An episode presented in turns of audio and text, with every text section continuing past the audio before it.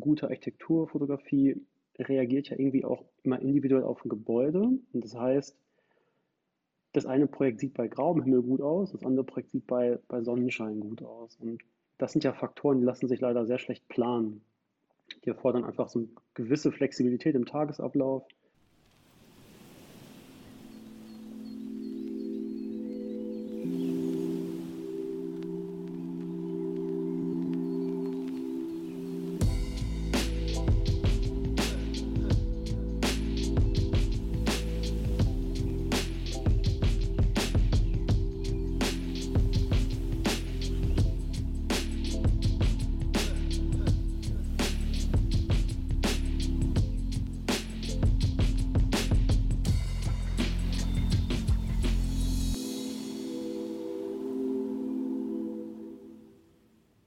Herzlich willkommen zurück zu einer neuen Folge Architekten und ihre Marken. Und heute haben wir einen Architekturfotografen bei uns, den Philipp. Den Philipp habe ich über die Ute, von der auch noch bald ein Interview kommen wird, kennengelernt.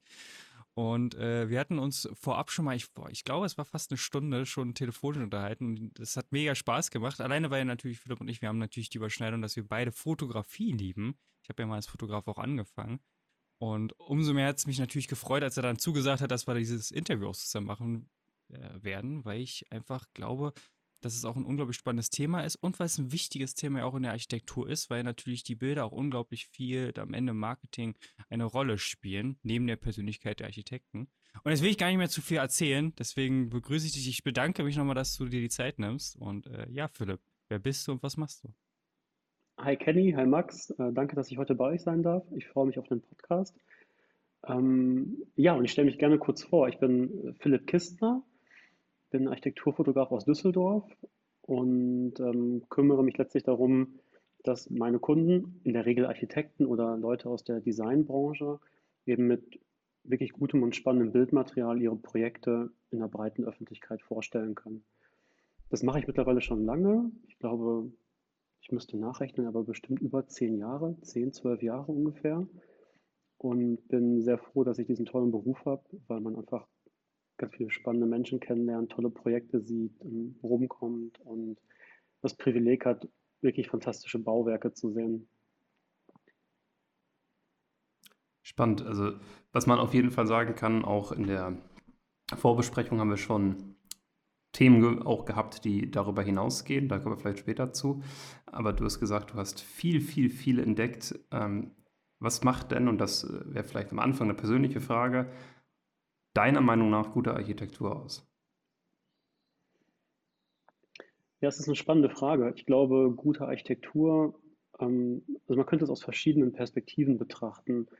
Zum, zum Anfang könnte man sagen, gute Architektur muss ja erstmal auch sozusagen funktionale Wünsche des Bauherrn berücksichtigen. Also wenn man sagt, man baut ein Bürogebäude, dann muss es erstmal auch in sich funktionieren. Das ist jetzt natürlich eine sehr pragmatische und sachliche Antwort, aber ich glaube, das ist erstmal die Basis, ähm, damit, damit sozusagen Architektur klappt.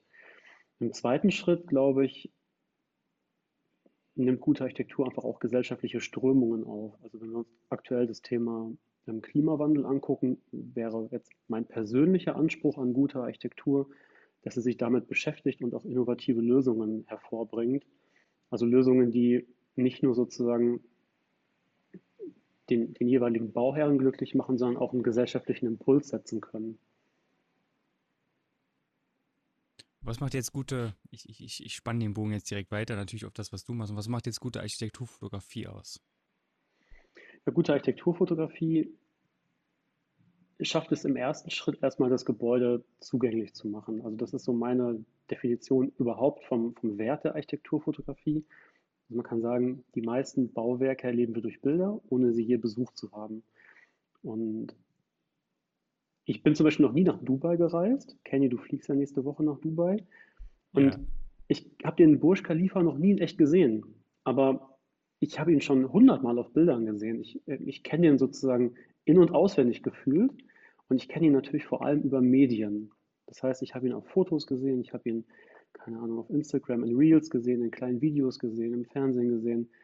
Und Architekturfotografie macht im ersten Schritt ein Gebäude überhaupt mal zugänglich für einen breiten Teil einer Öffentlichkeit. Ähm, weil ich sage mal, eine besondere Villa zum Beispiel in Portugal, die wird von den wenigsten Menschen gesehen, aber auf ArchDaily wird sie von Millionen Menschen wahrgenommen und gesehen. Und insofern ist das erstmal sozusagen der, der, der rein funktionale Wert von Architekturfotografie. Und wenn man einen Schritt weiter geht, würde ich sagen, schafft gute Architekturfotografie es, den, den Entwurfsgedanken von dem Architekten festzuhalten und in, in spannende Bilder zu übersetzen. Das, das wäre meine lange Antwort auf die kurze Frage.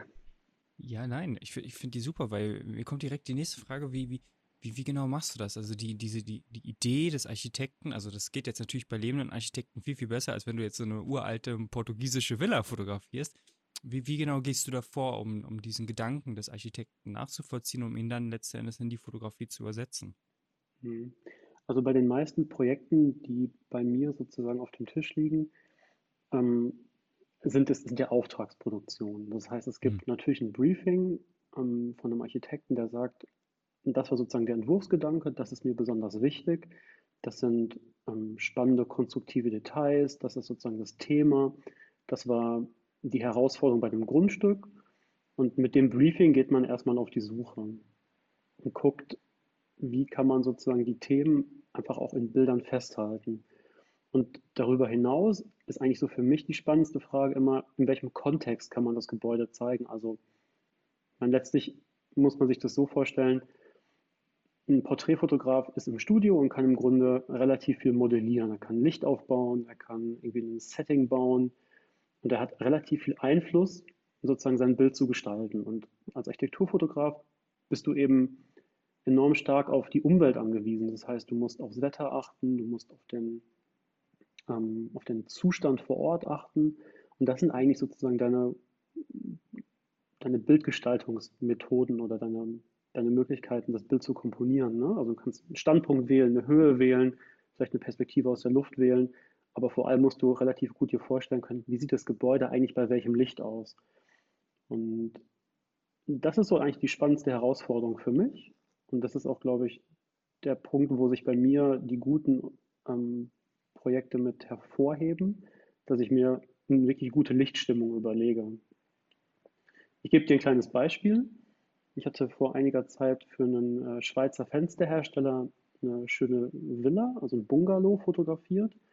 Und dieses Bungalow hat eine komplette Glasfront zum Garten raus. Und der Bauherr ähm, hat sich sehr aufwendig einen kompletten Garten angelegt mit einem, mit einem Teich und ähm, hat, sieht im Grunde nach so einem japanischen Garten aus. Und ich habe lange überlegt, wie ich das Projekt fotografiere. Und für mich war zum Beispiel das beste Wetter ein sehr bedeckter grauer Tag, weil dann sozusagen diese Ruhe, die das Haus ausstrahlt, mit dem Blick nach draußen am besten transportiert wird, weil man wenig Licht und Schatten hat, sondern alles ist sehr gleichförmig von der Ausleuchtung. Und dadurch kommt die Ruhe rein. Und der Bauherr hat mir halt in unserem Vorgespräch fünfmal erzählt, dass eigentlich das Schöne an seinem Haus ist die Ruhe, die er da genießen kann das drücken die Bilder auch aus. Und das ist es sozusagen, worauf es ankommt, meiner Meinung nach. Sehr cool. Man merkt, du machst dir auf jeden Fall viele Gedanken zu deinen Projekten, was wahrscheinlich auch ein Erfolgsfaktor ist, der dich auszeichnet. Ähm, lass uns vielleicht noch ein bisschen zurückgehen in deiner Historie. Hast du schon damals direkt angefangen mit dem Fotografieren ausschließlich von Architektur oder ist das so ein bisschen gewachsen?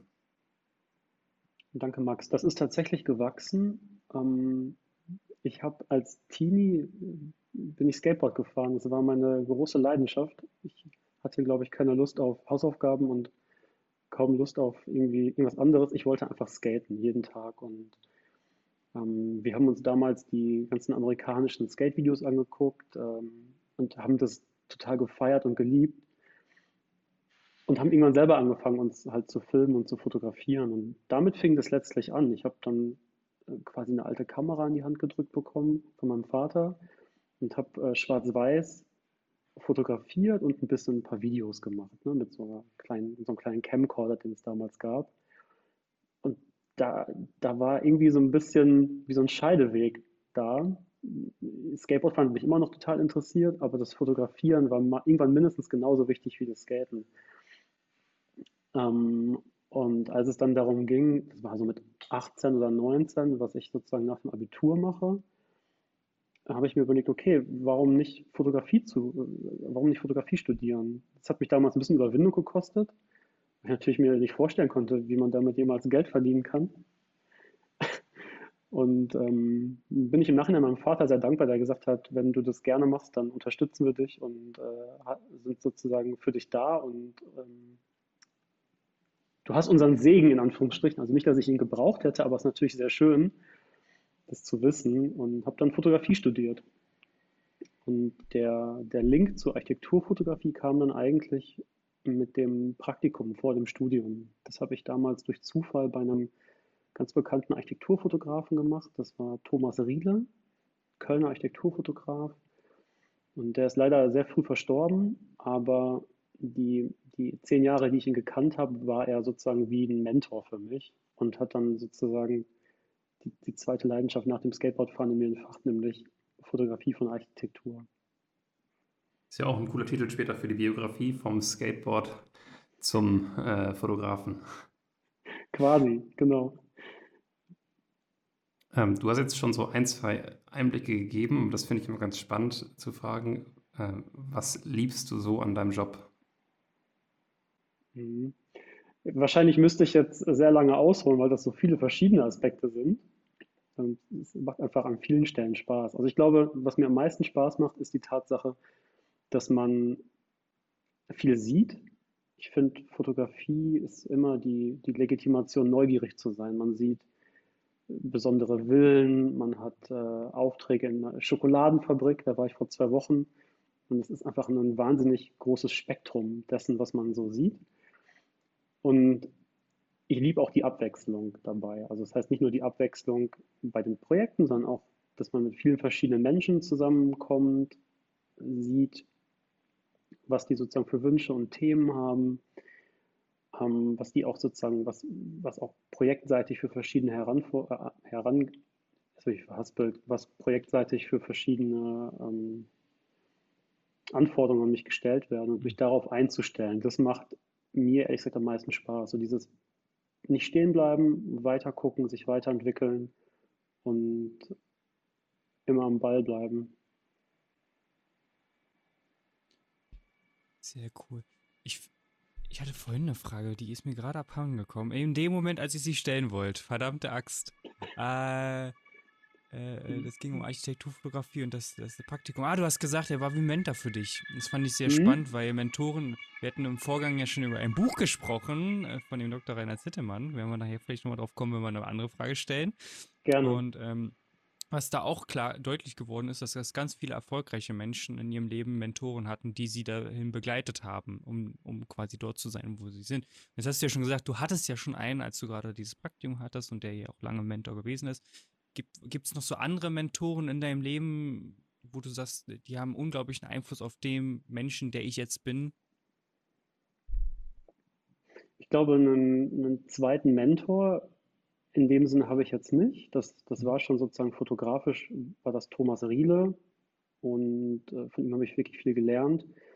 Ansonsten bin ich sehr dankbar dafür, dass ich einen tollen Freundeskreis habe, eine tolle Familie und auch eine tolle Partnerin und da wirklich auch viel Rückhalt habe und letztlich auch einen tollen Austausch pflegen kann. Also ähm, sei es irgendwie, dass wir über, über fotografische Themen sprechen können, ähm, sei es, dass wir gucken, wie sozusagen Gestaltung sich entwickelt, wie sich Architektur entwickelt oder sei es einfach auch meine, meine Freundin, die, die entspannt ist, wenn ich dauernd weg bin und sich eher freut, dass ich, dass ich, dass ich was sehen kann und äh, sie ihre Mädels treffen kann. Also ich würde sagen, Mentor, einen zweiten nein, aber ich bin dankbar dafür, dass ich ein tolles Umfeld habe, ähm, mit dem man sich super spannend und interessiert austauschen kann.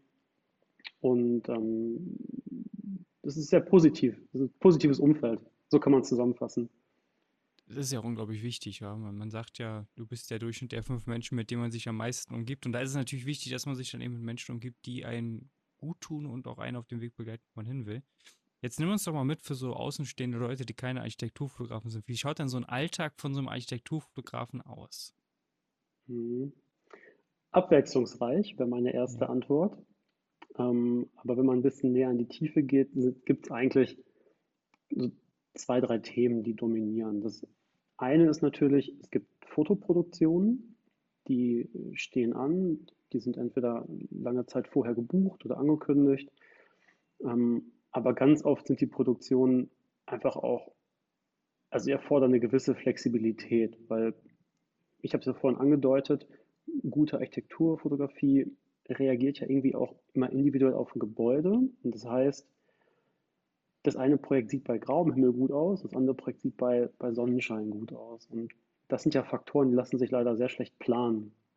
Die erfordern einfach so eine gewisse Flexibilität im Tagesablauf und auch Lust dazu, mal spontan zu sein. Das heißt, also Part 1 ist Produktion, entweder lange vorgeplant oder manchmal spontan verschoben. Und ähm, klar, wenn dann sozusagen fotografiert wurde, geht der, der zweitwichtigste Part los, das ist die Bildbearbeitung. Da muss man ja, also es ist mal mindestens genau die, die Hälfte dessen, ähm, also die Hälfte sozusagen meiner produktiven Zeit. Mhm. Also, wie soll man sagen, 50 Prozent von einem Job ist, ist Fotografie und Planung und 50 Prozent ist Bildbearbeitung und Kundenkommunikation. Und der dritte, der dritte Part ist einfach äh, Projekte planen, ähm, Kontakt zu Kunden pflegen, ähm, das Netzwerk sozusagen ausbauen, auch das Netzwerk pflegen, ähm, ein bisschen Marketing machen. Also das sind so eigentlich die drei Teile, ne? Fotografie, ähm, Office, also Office Marketing und Bildbearbeitung, die drei Dinge. und damit ist die Woche auch wahnsinnig schnell vorbei. Das, das glaube ich. Du hast gerade schon äh, zwei, drei Sachen gesagt als Antwort auf die Frage, die ich eigentlich stellen wollte. Ähm, Schweizer Fensterhersteller und Schokoladenfabrik hast du gesagt, hattest du jetzt äh, demnächst als Projekt, als Kunden. Wie gewinnst du denn deine Kunden? Ja, also ursprünglich habe ich, also ich bin mittlerweile, wie gesagt, 10, 12 Jahre selbstständig. Ich mache das schon relativ lange und am Anfang habe ich natürlich angefangen, da, ich sag mal, irgendwie ein Bekannter, der eine Firma hatte, mich damit beauftragt, einen kleinen Messestand zu fotografieren. Also so ganz, ganz einfache, kleine Kontakte über Bekannte. Ähm, dann habe ich irgendwann angefangen, tatsächlich mit Kaltakquise. Das hat auch, das funktioniert super, aber es ist natürlich nicht immer so die angenehmste Form von Akquise. Aber ich habe einen ganz, ganz großen Teil meiner Kundschaft echt über Kaltakquise gewonnen.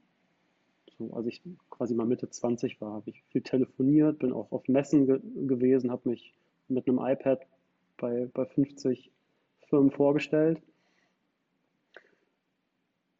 Danach habe ich mich viel ums Thema Suchmaschinenoptimierung gekümmert und bin jetzt auch seit langer Zeit unter den Begriffen Architekturfotograf, Architekturfotograf Düsseldorf, vielleicht auch noch in Köln, super gut zu finden. Ähm, meistens auf den ersten ein, zwei Plätzen.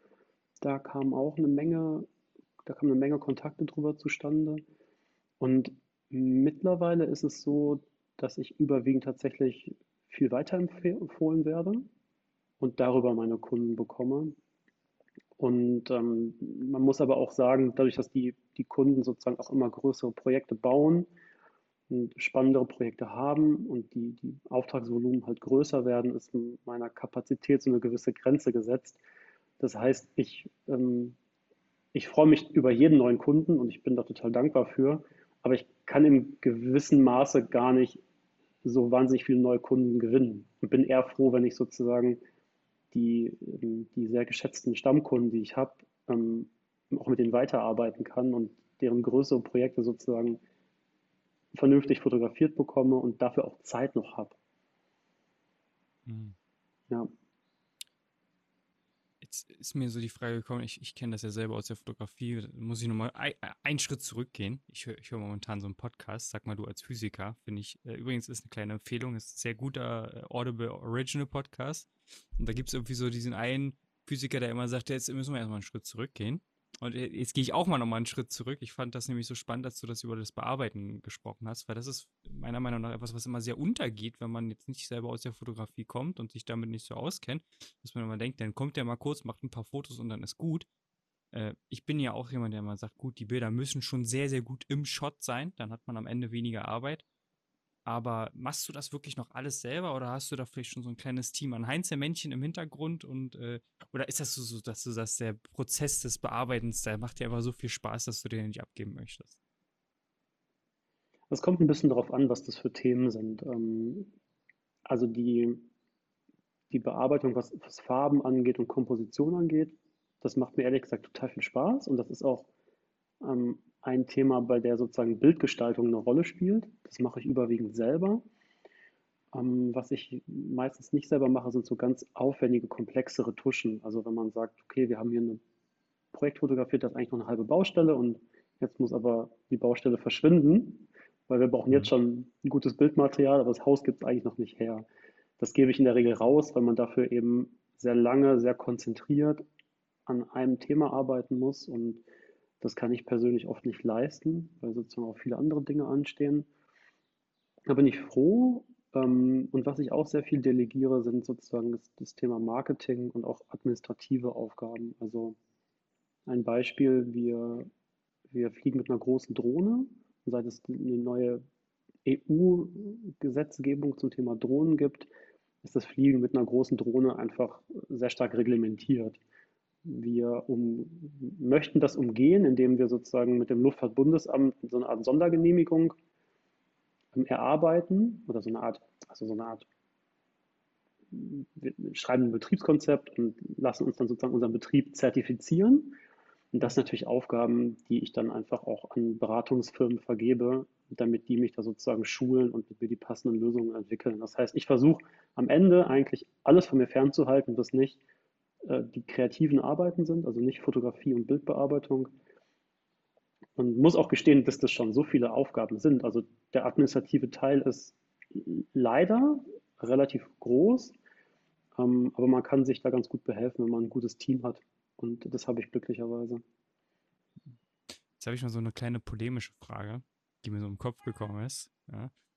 Mittlerweile sind ja tatsächlich auch die Smartphones unglaublich, unglaublich gut geworden, was die Kameraqualitäten angeht. Das kann man ja nicht abstreiten. Was, was würdest du sagen? Warum sollte ich jetzt nicht als Architekt selber einfach mal durch die Immobilie gehen und einfach mal ein paar schöne Fotos für die Webseite schießen? Warum sollte ich dich jetzt beauftragen dafür? Also, ich meine, das kostet jetzt bestimmt auch nicht drei, vier Euro. Genau, nee, drei, vier Euro kostet es nicht.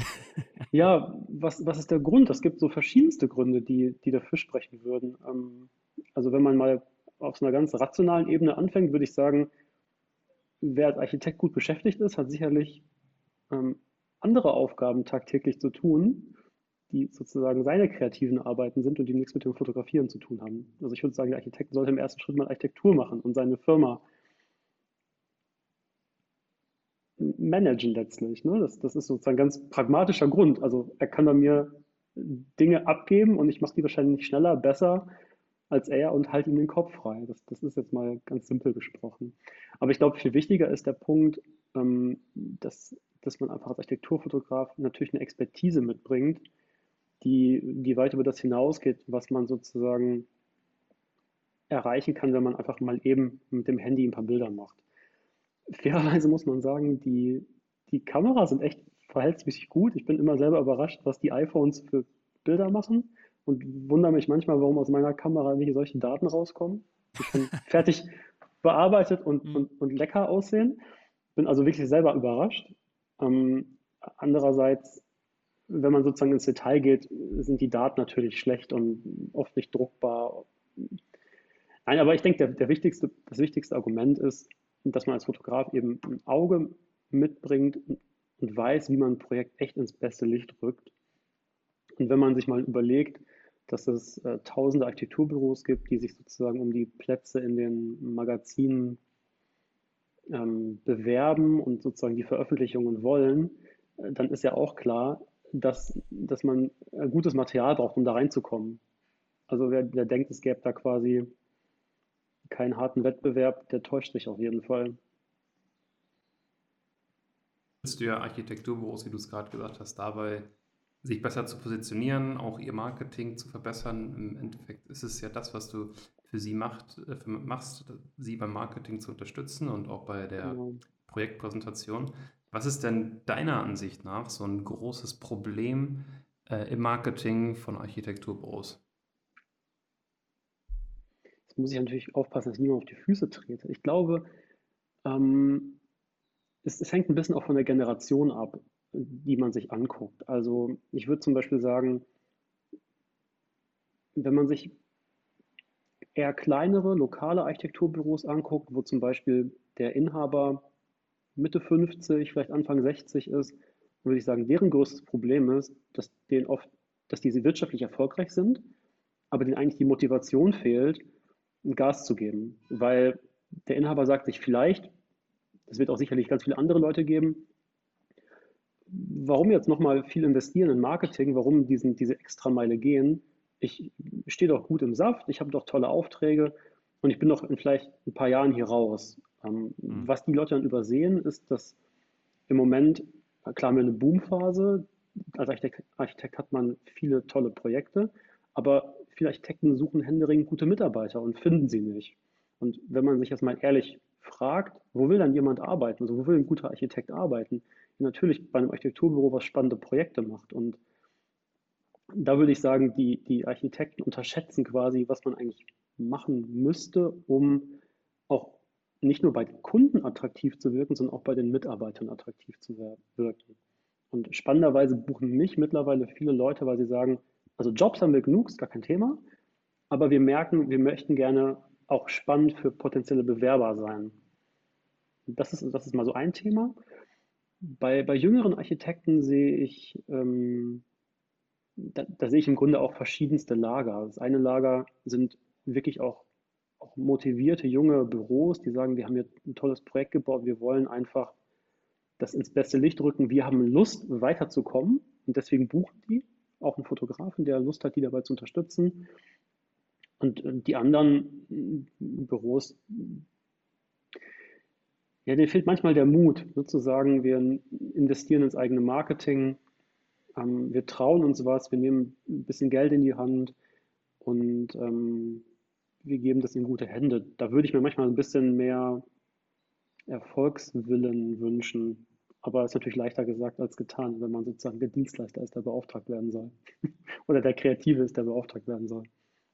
Also, also ist das Mindset oft auch äh, das Problem. Müssen wir im Mindset arbeiten von Architekten? Ich will das nicht so pauschal sagen, aber ich würde sagen, ähm, ja, es gibt bei vielen Leuten das Problem im Mindset. Ähm, jetzt habe ich aber glücklicherweise natürlich viele nette Kunden, die mich ja buchen, weil sie sozusagen die Arbeit wertschätzen und auch sozusagen das, das Thema als relevant ansehen. Deswegen würde ich jetzt sagen, gilt das natürlich nicht für all die Leute, mit denen ich arbeite. Das stimmt, aber wir haben ja auch an die 40.000 Architekturbüros in ja, Deutschland. Äh, da, genau. da, ist, glaube ich, schon ein Großteil da, dabei, wo das zutrifft, was du sagst. Jetzt, jetzt haben wir ja schon im Vorgang darüber gesprochen. Also ich finde die Frage, wir haben ja diese Standardfrage, welche Person inspiriert dich? Ich, ich glaube, die ist beantwortet worden mit dem, mit dem, mit der Mentorgeschichte und auch mit den Menschen in deinem Umfeld. Das würde ich jetzt einfach sagen. Es sei denn, du hast da noch was zu ergänzen, dass dir jetzt noch ein Mensch einfällt, aber er, schüttelt schon den Kopf. Da würde ich nämlich gerne noch eine Frage stellen, die mir immer sehr interessant ist und sehr wichtig ist. Und da haben wir ja im Vorgang schon so ein bisschen drüber gesprochen. Und zwar, welches Buch, oder du darfst auch mehrere Bücher natürlich gerne nennen, Liest du gerne? Würdest du empfehlen an unsere Zuhörer? Was sagst du, ist auf jeden Fall lesenswert aus deiner Sicht? Ja, gerne. Also im Moment lese ich ein Buch, ähm, bin etwa bei der Hälfte angekommen. Das ist ähm, von Rainer Zittelmann und heißt äh, Kapitalismus ist nicht das Problem, sondern die Lösung. Und äh, letztlich geht es sozusagen um eine Analyse der Fragestellung, welche Gesellschaftsform sozusagen grundsätzlich besser ist und wie sozusagen die kapitalistischen Systeme in den letzten Jahren oder Jahrzehnten abgeschnitten haben im Vergleich zu kommunistischen Systemen. Und ähm, ich finde das deswegen interessant, weil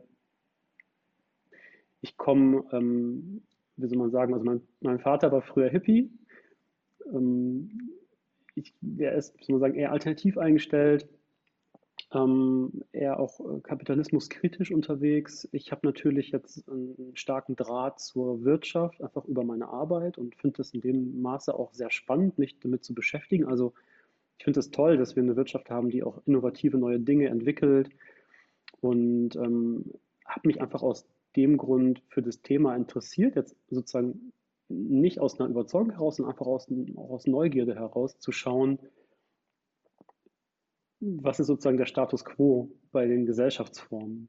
Und ähm, da waren für mich viele Aspekte enthalten, die mir neu waren. Und deswegen würde ich das Buch definitiv jedem empfehlen, der, der Lust hat, sich damit zu beschäftigen, weil man einfach eine tolle zweite Perspektive bekommt auf die sozusagen Gesellschaftsform, in der wir leben. Also Demokratie natürlich, aber äh, Kapitalismus ähm, ja auch. Klar.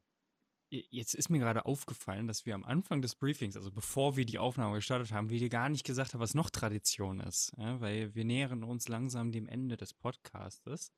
Und äh, mhm. eine, das mache ich jetzt einfach ganz live, das ist das Schöne am Podcast, das liebe ich ja daran, dass man auch nichts cuttet und das einfach so lässt, wie es ist, weil es halt einfach schön ist, weil es eine offene Konversation ist.